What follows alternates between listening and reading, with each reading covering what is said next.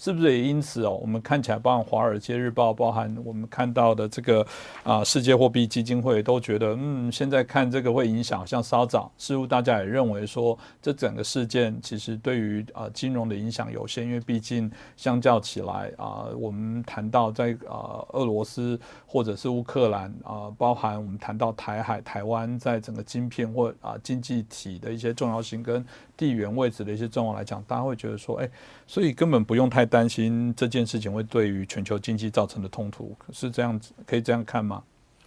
目前金融市场的反应哈，就是所谓相对冷静，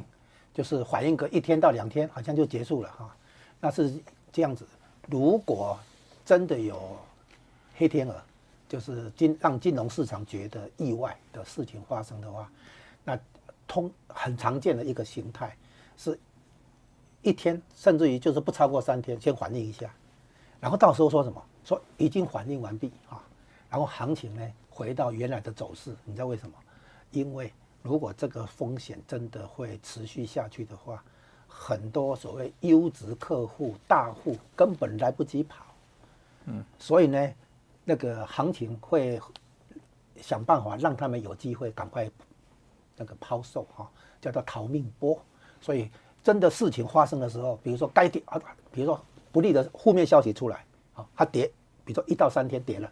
之后拉起来。拉起来的话，他他看你说啊，有反应啊，对吧？是有反应，可是三天够吗？你会问这个问题，这样反应是不是太冷淡了一点啊？太冷冷静了一点。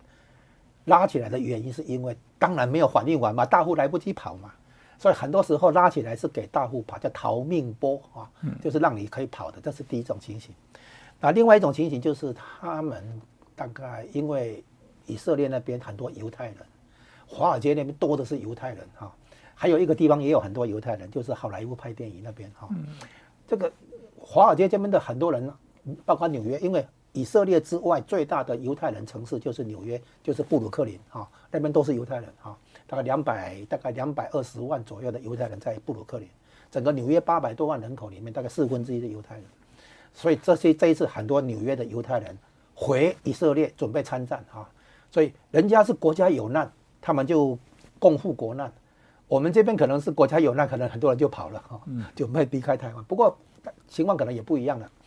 那么现在看起来，就是说金融市场先初步反应一下，嗯，然后观察接下来的发展是不是会恶化，冲突会不会扩大哦？他们在观察这个。当然，这个这个战争这个是一个突袭，十月七号这个攻击是个突袭，突袭的结果当然金融市场也是措手不及啊。但是先个反应个一两天哈，然后接下来就开始观察。这样的冲击是短暂、短期现象，还是说它有可能持续？因为冲突的扩大，然后让整个冲突长期化。这个时候，金他们在看这个，一旦呢发现，诶，可能短期内就有一些眉眉目，比如说，诶，最差的情况，比如说就一个月、两个月。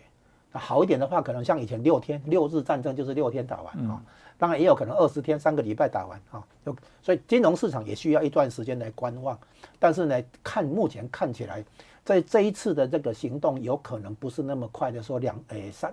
一个礼拜到两个礼拜就可以搞定哦，应该不是。所以呢，我估计金融市场的反应，我用一句话来总结一下，就是相对落后。金融市场的反应相对落后，然后呢，随着地缘政治这边的局势越来越复杂，也越来越明朗，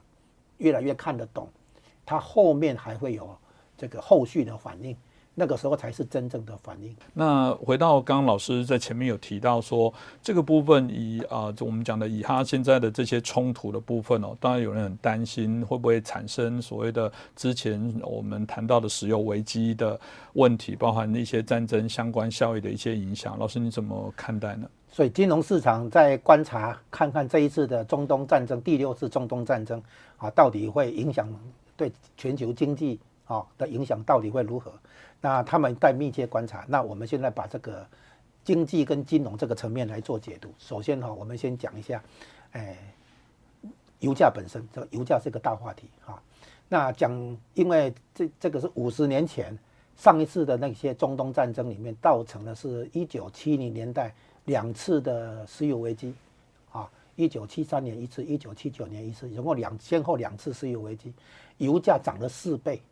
不是四成。啊，是四倍，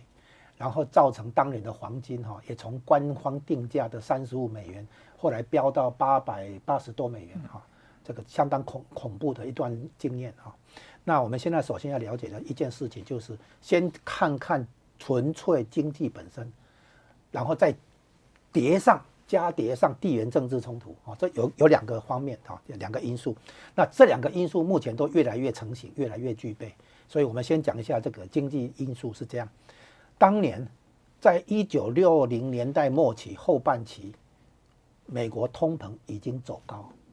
那我们先讲一下，通膨走高的话，如果持如果是短期现象就算了，如果持续一阵子，比如说超过两年，哦持续一阵子的话，它会产生一个这个后续的一个效应是什么呢？就是产品的涨价会使得生产要素提供者注意哈，生产要素提供者他会要求涨价。来弥补通膨带来的损失。那生产要素提供者主要三个方面：第一个，原物料，就是尤其是原油啊，原物料指数里面最大的就是原油。再来呢，租金就是房东啊，租金。再来呢，就是工资，就是员工劳劳动力啊。这三个生产要素啊，就是原物料，然后土地啊，然后。劳力啊，这是传统上经济学上讲的生生产要素。那这三个生产要素呢，在通膨的情况下，他们不甘心他们拿到的报酬被通膨吃掉，所以会要求叫我把它称为落后补涨。因为有通膨，所以我要弥补我在通膨的损失，我要涨价，对吧？劳工涨工资，房东涨租金，然后石油输出国涨油价。啊，这个就是通膨带来的一个落后补涨现象，这是第一个。如果大家了解这个现象以后，你就会发现，这些生产要素都是成本，嗯，然后成本上升以后，产品的涨这个价格只好再涨一次，所以一开始产品价格涨涨，然后撑不是短期现象啊，这个撑一阵子以后就刺激生产要素提供者他们要落后补涨，他们的补涨价以后又带动成本上升，逼得企业又在涨第二轮物价价产品价格又在涨。产品价格涨了以后，好来生产要素这边又在涨，就变成一个螺旋性上升。你涨我也涨，我嗯对不对？互相这种螺旋性上升，这个叫很有名的，叫做物价工资的螺旋性上升。哈，英文叫做 price wage spiral，就是一个螺旋上升。这个才是通膨的噩梦。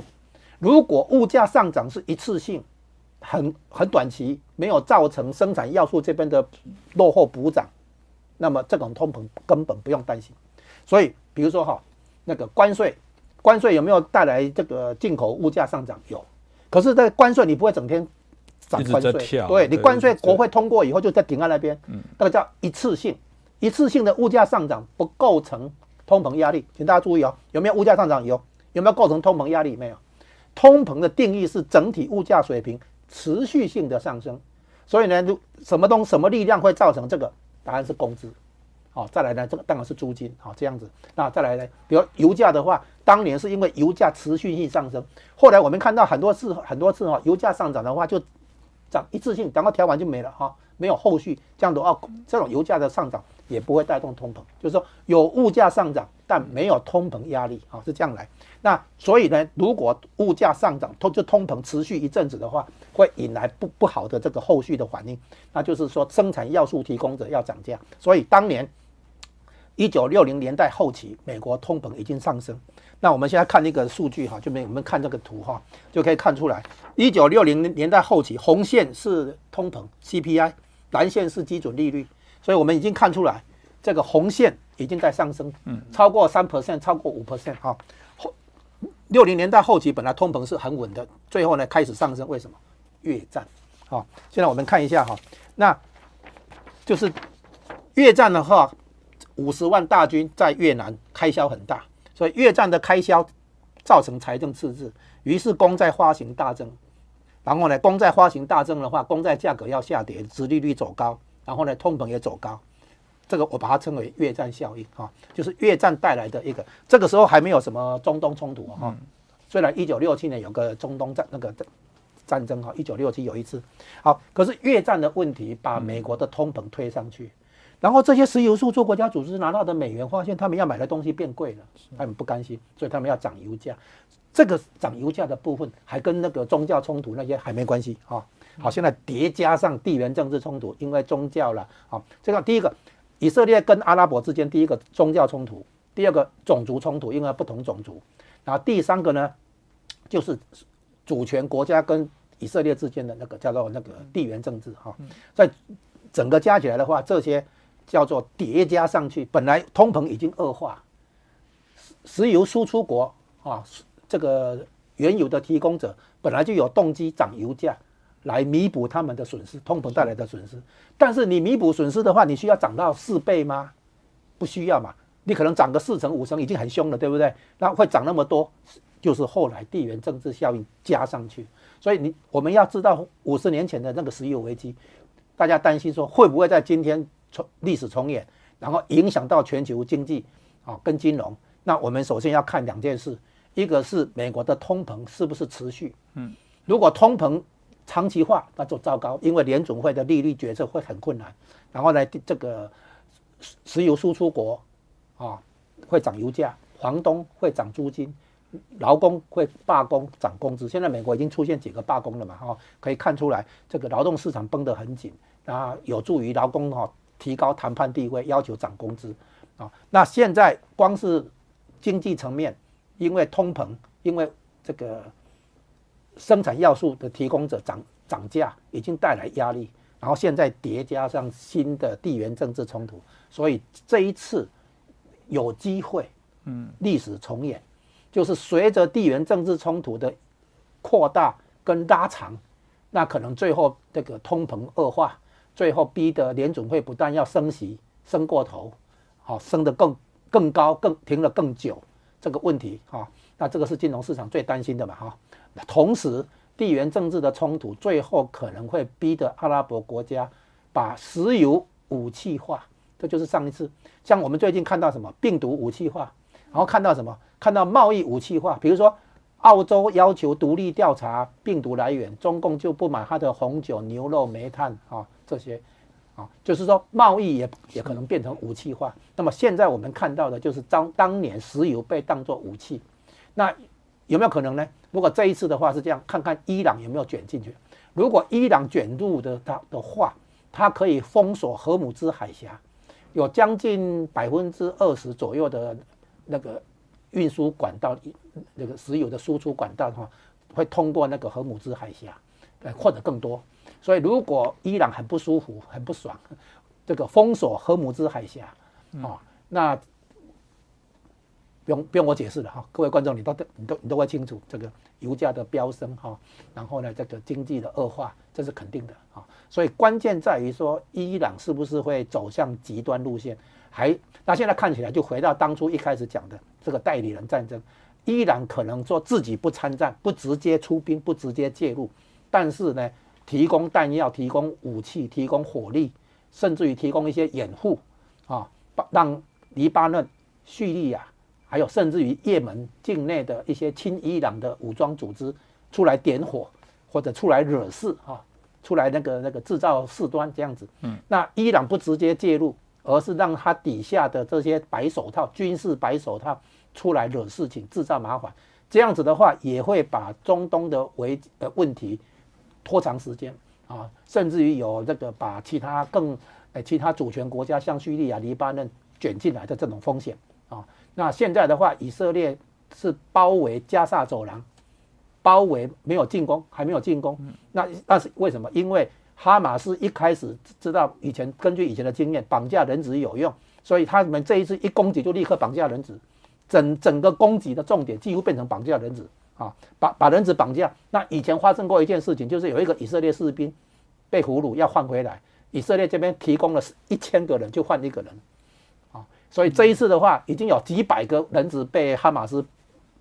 这个抓在手里，对不对？那怎么弄？到时候整个加沙走廊两百多万人跟你换哈，所以为什么他要包围加沙走廊啊？切断断水、断电、断食物、断能源什么的啊？不不惜制造好像人道灾难，原因就是因为哈马斯这一次哈固态复明，这个一一展开攻击就立刻抓人，然后就抓人质，然后准备来来谈这样子。那所以以色列的对策只好把整个加沙走廊抓那个封起来啊，那将来解解封之后就是人质交易。你那边几百个人过来，我这边整个解封还给你这样子，所以估计这个时间会拖一阵子，不是不会那么快。那如果这样拖下去的结果，现在油价是先涨个四到五美元，接下来如果真的拖拖下去的话，很可能就直接站上一百美元，甚至于会挑战那个一百五，因为上一次二零零八年的时候到一百四十七美元左右，这一次说不定如果再拖下去的话，会过一百五。那这样子的话，全球经济跟金融就有好戏看了啊，就不不太妙了，是这样子。